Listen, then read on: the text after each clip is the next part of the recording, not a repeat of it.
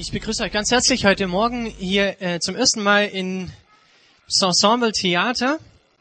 Herr Frank hat es vorhin schon angesprochen. Wir befinden uns immer noch mittendrin in unserer Predigt-Serie ähm, und wir drehen uns um eine Person, um eine Person, die sich selber eine Bezeichnung gegeben hat, auch andere Leute, die diese Person so bezeichnet haben, ein Wort Messias, das, äh, wie der Frank schon gesagt hat, gar nicht mehr in unserem Gebrauch ist, auch nicht unter, unter Christen so, so ähm, klar mit diesem Begriff geredet wird. Keine Angst, kein Unsinn, keine Zweifel. Ich habe mal versucht, mit diesen Schlagwörtern kurz zusammenzufassen, worum es beim letzten Mal ging. Ich weiß nicht, wer von euch da war. Der Paul Reichenbach äh, war als Gast eingeladen, zu, zu diesem Thema zu predigen, der Messias und wir. Und damit sind wir gemeint. Wir als, als Gemeinde, als Menschen, die wir heute im 21. Jahrhundert leben. Keine Angst, kein Unsinn und keine Zweifel. Warum eigentlich nicht? Diese drei Schlagwörter, was, was so seine Predigt zusammenfassen soll, die können da so stehen, weil wir vor vier Wochen ein Fest gefeiert haben.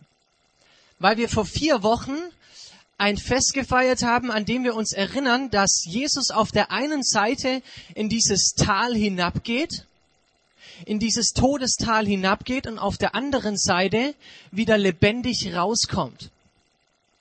Diese drei Schlagsätze können da stehen, weil wir vor vier Wochen uns an Ostern, an dieses Geschehen erinnert haben. Keine Angst, weil er wieder da ist, weil er lebendig ist, weil er seine Freunde nicht im Stich lässt. Auch kein Unsinn, Ausrufezeichen. Warum nicht? Weil, weil das Sinn macht, was da passiert ist. Und weil jetzt dieser Messias sogar sagt, hey, hör zu, ich weiß, das läuft nicht alles gut in deinem Leben, aber ich beauftrage dich sogar, das weiterzugeben. Das macht Sinn. Und auch keine Zweifel, Ausrufezeichen. Warum nicht? Weil, weil wir unsere Hände in seine Hände legen dürfen. Der Thomas hat gezweifelt. Einer dieser Jünger sogar, einer dieser engen Freunde. Bis zu dem Zeitpunkt, als er dann diese durchbohrten Hände seines, seines Messias gesehen haben. Warum? Weil, weil dieser Messias gehalten hat, wovon er gesprochen hat, weil er auf der anderen Seite dieses Todestals wieder lebendig rauskam. Das ist Ostern. Und deshalb können diese drei Sätze da stehen. Ähm, und wir befinden uns immer noch mittendrin in seinem Leben. Und ich habe mir gedacht, es ist äh, mal dran, einen, einen Überblick zu verschaffen, wo wir eigentlich stehen. Als ich das erste Mal nach ähm, Augsburg gekommen bin, da habe ich mir diese Karte am Bahnhof gekauft. Ich glaube, die hat äh, 6,50 Euro gekostet. Ich dachte, Mann, Mann, Mann, ganz schön teuer. Im Nachhinein würde ich sagen, das hat sich absolut gelohnt. Die ist völlig zerflettert mittlerweile und ähm, um einige Kreuze und Linien, die ich eingezeichnet habe, reicher. Ich habe damals bei den vielen Wohnungen, die ich mir angeschaut habe, ich muss ja irgendwo bleiben, habe ich gedacht, ich brauche was, was mir wieder den Überblick gibt. Ich brauche was, wo ich sehen kann, dass ich von der einen Wohnung mit dieser Linie zur anderen Wohnung fahren kann. Ich brauche irgendwie sowas wie diese Karte. Ich brauche einen Überblick. Genau das tun wir jetzt heute Morgen auch. Wir verschaffen uns einen Überblick. Unser Thema heute Morgen heißt, der Messias kam, er kam. Und damit ist es Kommen gemeint, dass er hier auf dieser Erde erlebt hat. Wenn wir von Auferstehung, von Kreuzigung, von diesen Wundern sprechen, die er getan hat, genau das meint dieses Kommen. Und deshalb haben wir gedacht, wir, wir brauchen mal diesen Überblick. Wir brauchen mal diesen Schritt zurück, um wieder zu erkennen, wo stehen wir eigentlich, wo kamen wir her und wo geht's eigentlich hin? Gibt es eigentlich Leute, die diesen Messias in irgendeiner Form angekündigt haben, prophezeit haben? Was heißt das eigentlich? Und wenn wir uns Gedanken machen, uns einen Überblick verschaffen, dann finden wir uns ganz, ganz schnell in der Welt der Propheten wieder. Das Alte Testament, der vordere Teil der Bibel, ist voll von diesen Persönlichkeiten, von Menschen, die die Propheten waren, stellt sich die Frage, was ist eigentlich ein Prophet? Der Frank hat vorhin schon die Katze ein bisschen aus dem Sack gelassen. Ich habe mich ein bisschen schlau gemacht und rausgefunden, dass Propheten immer von jemand anderem beauftragt sind. Also da sitzt immer jemand im Hintergrund, ein, ein Auftraggeber. Prophetisch reden hat damit zu tun, ähm, was über die Zukunft auszusagen, etwas, etwas weise vorherzusagen. Also wir, wir stellen fest, es geht um die Zukunft und es geht jemand, es geht darum, dass jemand im Hintergrund sozusagen sitzt, ein Auftraggeber sitzt. Mit anderen Worten, Propheten sind Menschen, die Sprachrohr sind. Wenn wir die Propheten, wenn wir die in diese Welt der Propheten im Alten Testament abtauchen, werden wir schnell feststellen, dass es, ähm, dass es bei diesen Persönlichkeiten immer und immer wieder derselbe Auftraggeber ist, nämlich Gott. Gott selber schafft sich Menschen, beauftragt, beruft Menschen, sein Medium, sein, sein Mittler zu sein, sein Übermittler zu sein.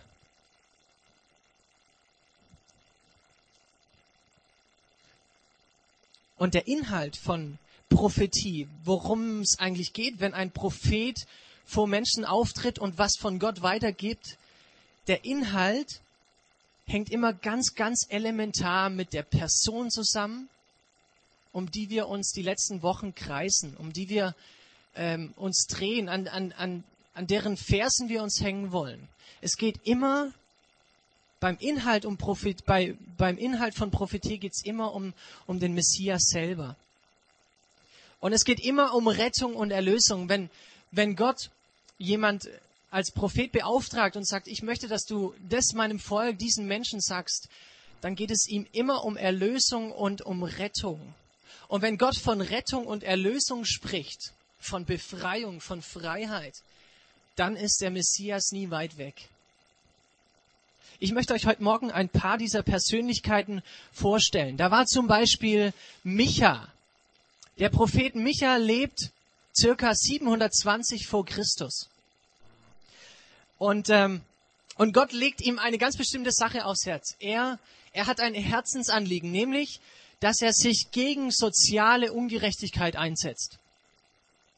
Der Prophet Micha, der hat gesagt, es kann nicht sein, dass der Staat meine Freunde, meine, meine, meine Nachbarn, Menschen in meiner Gesellschaft unterdrückt. Und deshalb lässt ihn Gott ganz, ganz viel in diese Richtung auch von ihm ausrichten an das Volk. Als, als Sprachrohr benutzt er ihn. Und neben all dem vielen, was er den Menschen zu sagen hat, sagt er auch das. Und ich versuche mal hier das zu lesen. Aber zu Bethlehem, dem Gebiet der Sippe Ephrat, sagt der Herr. So, ich bin jetzt Micha und ich sage das jetzt sozusagen, so müssen wir es uns vorstellen. Sagt der Micha jetzt, das so sein, sein, sein Mitmenschen. Aber zu Bethlehem, dem Gebiet der Sippe Ephrat, sagt der Herr, du bist zwar einer der kleinsten Städte Judas, doch aus dir kommt der Mann, der mein Volk Israel führen wird. Bethlehem, ähm, das klingt doch irgendwie nach Weihnachten. Und dann war da der Prophet Jesaja, lebt zu einer ganz, ganz ähnlichen Zeit. Jesaja, vielleicht weiß es der eine oder andere, der hat unheimlich viel Platz gekriegt in unserer Bibel heute, die wir lesen. Alles, was er geweissagt, prophezeit hat, ist in 66 Kapiteln in der Bibel niedergeschrieben. Jesaja war Ehemann. Jesaja war Familienvater. Er hatte zwei Söhne. Gott beauftragt diesen Familienmensch, diesen, diesen Ehemann und Vater von zwei Söhnen, sein Sprachrohr zu sein, sein Prophet zu sein. Und wenn wenn Micha von Weihnachten redet, von Bethlehem spricht, dann ist es Jesaja, der das Ganze nochmal ganz, ganz deutlich auf den Punkt bringt. Er sagt Folgendes. Das Volk, das im Finstern lebt, sieht ein, ein großes Licht.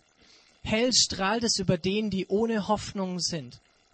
Denn uns ist ein Kind geboren, ein Sohn ist uns gegeben und die Herrschaft ruht auf seiner Schulter.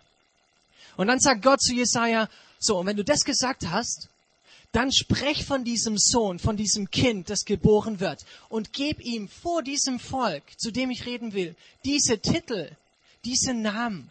Sag zu ihnen, sag zu ihnen, er ist ein Wunderrat. Sag zu ihnen, er ist ein Gottheld. Sag zu ihnen, er ist ein ewig Vater, ein Friedefürst. Von diesem Mann hier wissen wir relativ viel. Das ist der David. Wir haben uns ähm, Ende des letzten Jahres war es, glaube relativ viel mit dem, mit diesem Mann beschäftigt. Zum Beispiel wissen wir, dass er 1000 vor Christus, 1000 Jahre vor Jesus gelebt hat. Und man kann jetzt nicht sagen, dieser, dieser David war jetzt speziell ein Prophet in, in der gleichen Kategorie jetzt wie zum Beispiel Micha oder Jesaja, aber er war in dem Sinne ein Mann, der mit dem, was er geschrieben hat, was er gesagt hat, seiner Umwelt, seiner Nachwelt absolut was zu sagen hatte.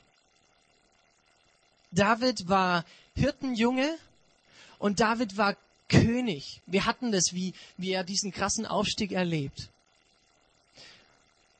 Und David war Songschreiber. Er hatte irgendwie eine Begabung in Sachen Musik und er hatte irgendwie das Bedürfnis, Dinge, die ihn beschäftigen, in Liedtexten zu verarbeiten. Eines davon ging so. Er spricht und damit meint er Gott selber. Ich selbst habe meinen König die Herrschaft übertragen.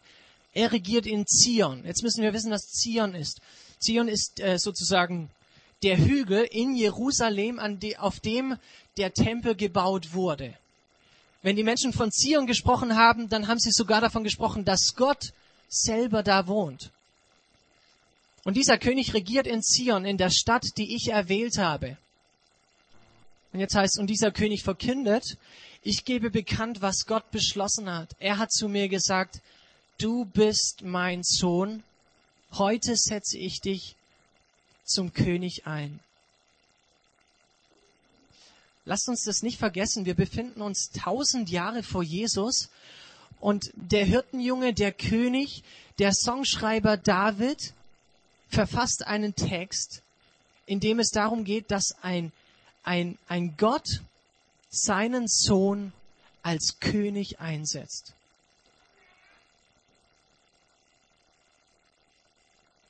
Circa 500 Jahre später, oh, jetzt habe ich falsch gedrückt, 500 Jahre später lebt dieser Mensch hier. Das ist der Prophet Zachariah. Und nochmal 500 Jahre vor Christus. Also genau zwischen David und Jesus sozusagen. Und was Zachariah macht, er nimmt diesen Song von David auf. Über die Einsetzung von Gott, also die Einsetzung von einem König. Und wer die Einsetzung vornimmt, ist Gott selber. Und er beschreibt er beschreibt diesen König. Der Sacharja kam aus einer Priesterfamilie. Das heißt, er war selber Priester. Was nichts anderes heißt, als dass er am Tempel, an der, an der, an der Wohnstätte, in der Wohnung von Gott gearbeitet hat. Und dort hat er sozusagen sein täglich Geld verdient, sein, sein Brot verdient. Davon hat er gelebt. Und er nimmt diesen Gedanken von David auf 500 Jahre vorher und, und beschreibt den Einzug des Königs, der in Jerusalem einwandert. Und er sagt es so. Ah, schon wieder falsch. Sorry. Er schreibt, Prophet Zachariah, freut euch, ihr Menschen auf dem Berg Zion, jubelt laut, ihr Einwohner von Jerusalem. Euer König kommt zu euch. Er ist gerecht und bringt euch Rettung. Und doch kommt er nicht so stolz daher, sondern reitet auf einem Esel, ja, auf dem, auf dem Fohlen einer Eselin. 500 Jahre vor Jesus lässt Gott den Propheten Sacharja diese Botschaft an sein Volk übermitteln. Ein, ein demütiger König, der sich nicht zu schade ist, auf einem, auf einem Fohlen einer Eselin einzureiten, in, in die Hauptstadt von Israel, nach Jerusalem. Und dann wieder dieses Wort in der, in der dritten Zeile. Es geht wieder um Rettung. Wenn Gott zu seinem Volk redet, dann hat es immer mit Rettung, mit Erlösung zu tun. Habe ich das nicht so am Anfang gesagt? Aber wie sieht diese Rettung aus?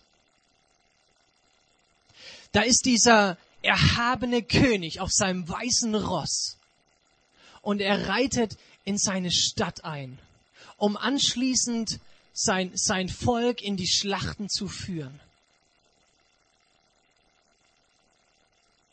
Sacharja beschreibt es irgendwie ein bisschen anders. Ein demütiger König, der keinen Stolz kennt. Und anstelle dieses weißen Rosses tritt der Esel.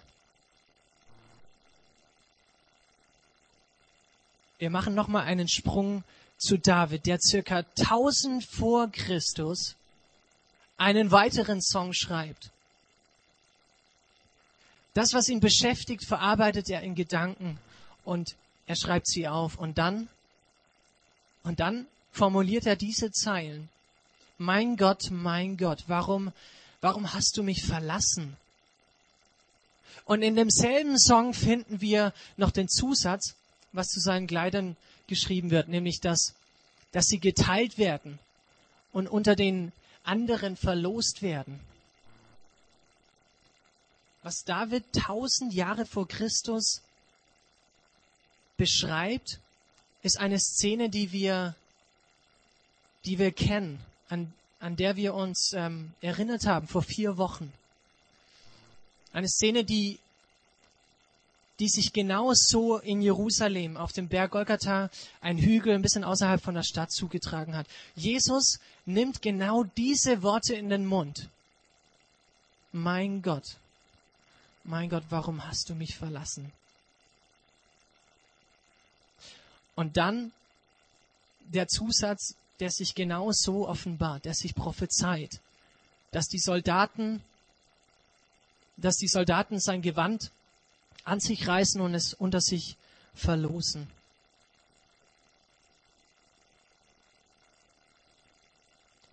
Und Jesaja, 700 Jahre vor Christus, er beschreibt unheimlich ausführlich, was wir, was wir in dieser Szene unterm Kreuz, an dem das passiert, Jesus ruft zu seinem Vater, warum hast du mich verlassen?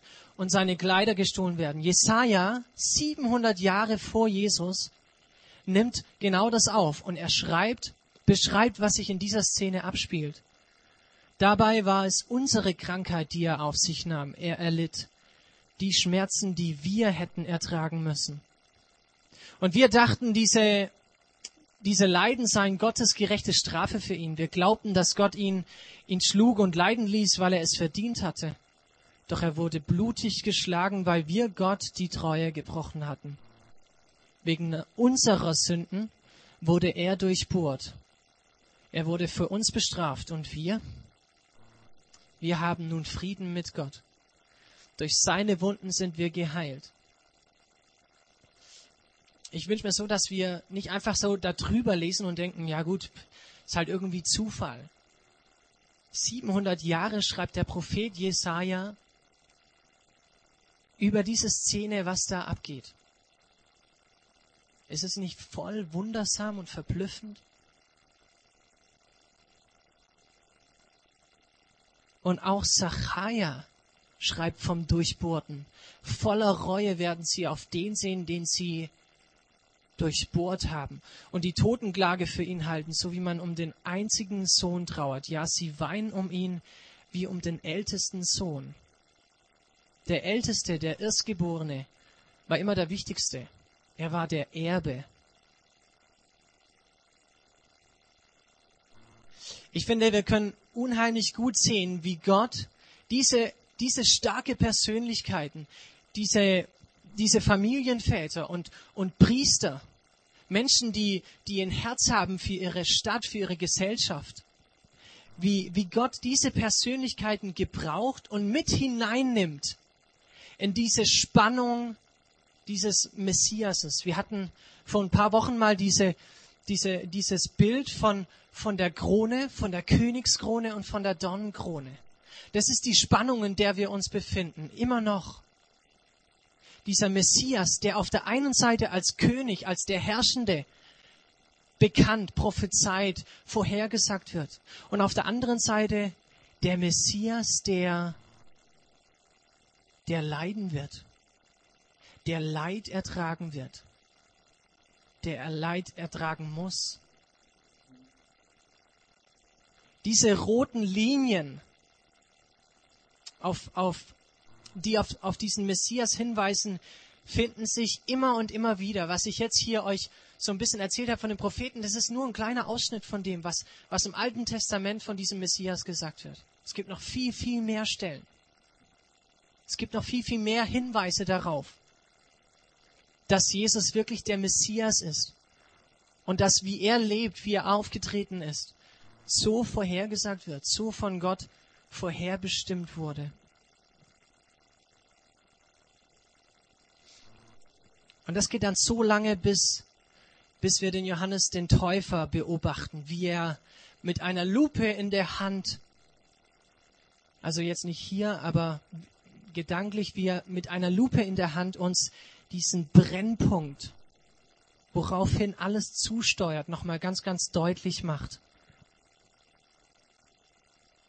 Alles, was gesagt, was prophezeit wurde, sammelt sich in dieser einen Person, in diesem Menschen, in diesem Messias, in diesem, in diesem Jesus Christus. Ein Prophet des Neuen Testamentes, Johannes der Täufer, der unheimlich äh, krass gelebt hat, der sich von wildem Honig ernährt hat, von, von Heuschrecken ernährt hat, der sich mit Kamelhaaren begleitet hat. Er er hat das Privileg, diesen Messias selber kennenzulernen. Was dem David, was dem Jesaja, was dem Micha oder dem, dem Zachariah ähm, nicht geschenkt wurde, das darf er jetzt erleben. Nämlich dem Messias selber zu begegnen. Und als das passiert, da hat er nochmal diese Worte von Jesaja im Kopf, die ich vorher, vorher nicht drauf hatte. Aber Jesaja spricht mal an einer Stelle davon, dass ein Lamm, ein unbeflecktes Tier, ein Lamm zum, zum Schlachthof, zur Schlachtbank geführt wird, um, um dieses ganze Böse in sich aufzunehmen. Und das ist dem Johannes ganz, ganz wohl präsent. Und er, er nimmt dieses Bild auf und sagt, seht ihr genau, das ist er. Das ist der Messias, das ist das Opferlamm von Gott, das die Sünde aller Menschen wegnimmt.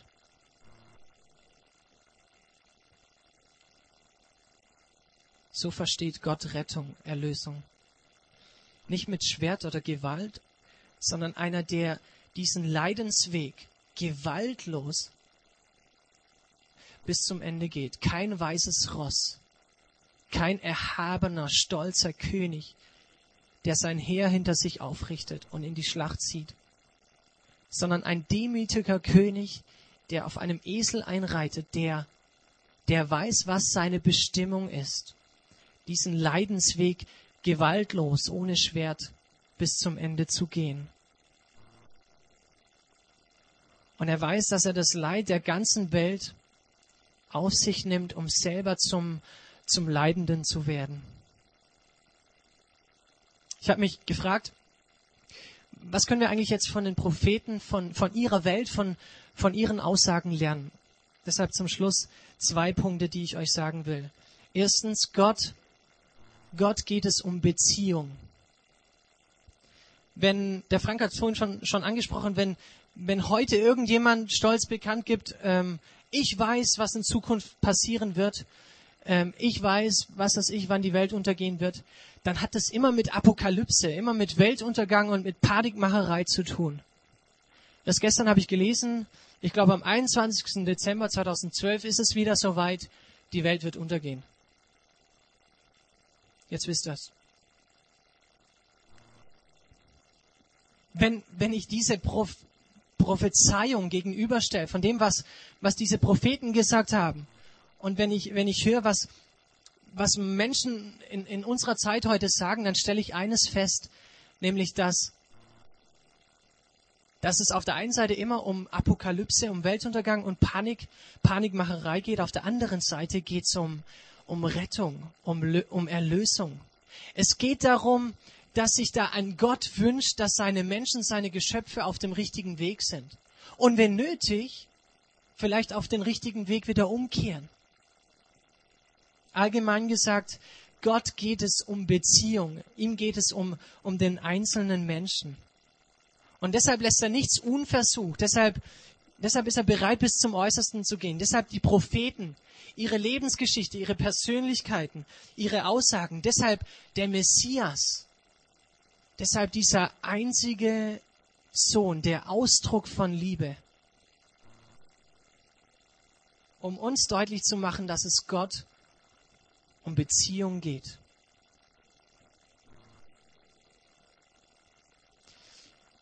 Und der zweite Punkt, der mir aufgefallen ist, ist, dass Gott oder dass, dass, dass ich gut daran tue, wenn ich Gott Gott sein lasse.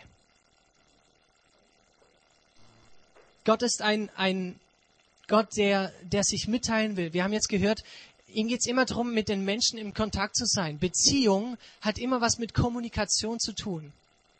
Damit ähm, mit, mit anderen in Kontakt zu treten, mit anderen einen Dialog zu führen. Gott stellt sich uns in dieser ganzen Welt der Prophetien in, in der Bibel als Gott vor, der Kommunikation liebt, der daran interessiert ist, mit dem Menschen Kontakt aufzunehmen, der den Menschen nachgeht, der ihn sucht. Und manchmal wählt, wählt er sich Menschen aus, um anderen Menschen was zu sagen, so wie es bei den Propheten war. Manchmal spricht er vielleicht direkt zu einem. Durch ein Bibelwort, durch, durch einen anderen, durch, ja, durch ein Gebet. Und ich frage mich manchmal in meiner Ungeduld, Mensch Gott, warum, warum gibst du mir jetzt keine Antwort? Oder warum ist es für mich gerade so unklar, wie es in meinem Leben weitergeht? Warum läuft es gerade so schlecht? Was ist eigentlich gerade los? Warum zeigst du mir nicht, wo es lang geht? Ihr wisst sicher, dass die City Galerie immer wieder so Mottos hat. Ich glaube, momentan ist irgendwie der Augsburger Zoo, stellt sich gerade vor, habe ich gelesen. Vor ein paar Wochen war ich mal da drin. Ähm, und da habe ich ein kleines Zelt gesehen. Ein kleines Zelt, das äh, sozusagen an der Decke von der City Galerie, also es hatte einen Ries, also ein, ein schmales Zelt, das bis zur Decke ging. Und um das Zelt herum waren lauter kleine Stände aufgebaut. Und viele Menschen standen hinter diesen Ständen und haben gedrängelt und so. Und ich habe gedacht, was geht hier eigentlich ab? Und dann, dann sehe ich diese großen Plakate, wo eine Frau abgebildet ist. Und da steht drunter, keine Ahnung, wie sie hieß, ihr Name, ganz bekannte Wahrsagerin in Augsburg. Und gegen Geld konnte man einen Termin vereinbaren, um anschließend in dieses Zelt zu gehen und sich die Zukunft voraussagen zu lassen. Ich habe gedacht, krass, was alles abgeht. Würden wir als Projekt X da auch reinkommen? Vielleicht? Was hindert uns daran?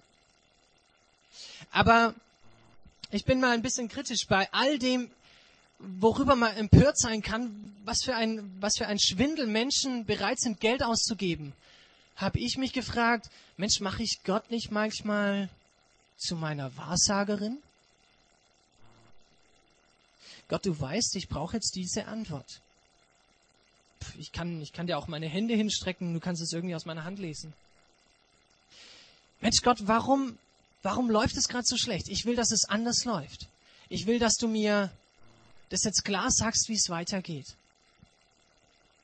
Versteht mich an dem Punkt nicht falsch. Ich habe absolut nichts dagegen, dass wir ihn, dass wir ihn mit unseren Fragen, mit unseren Erwartungen, mit unserem Leben, mit unserem Herz konfrontieren. Das ist absolut das, was Beziehung ausmacht. Aber erwarte nicht von ihm, dass er so auf diese Weise und zu diesem Zeitpunkt diese Antworten liefert, die du sowieso von ihm hören willst. Ich ermutige dich einfach dazu, lass Gott in deinem Leben Gott sein.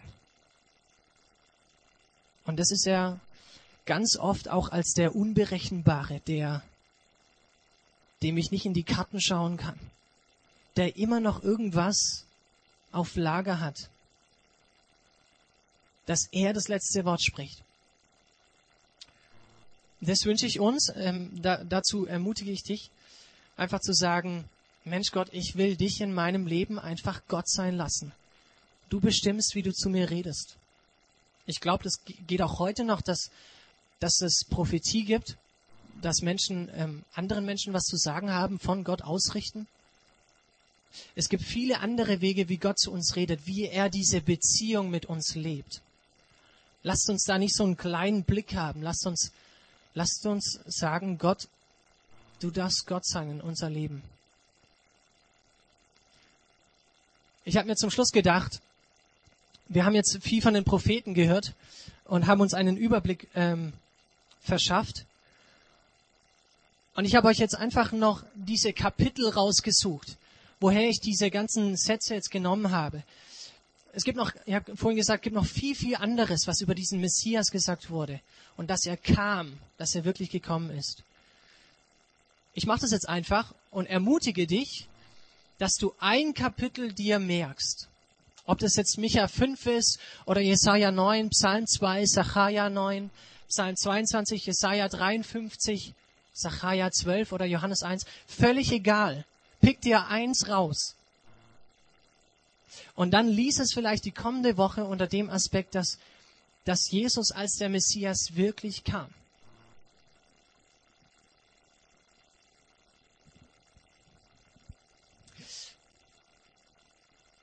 Und, ähm, und weil es im Glauben wirklich um Beziehung geht, nicht um, um abstrakten Begriff, möchte ich jetzt einfach noch äh, mit, mit ihm reden. Jesus, ich danke dir, dass, ähm, dass du heute genauso real bist wie damals.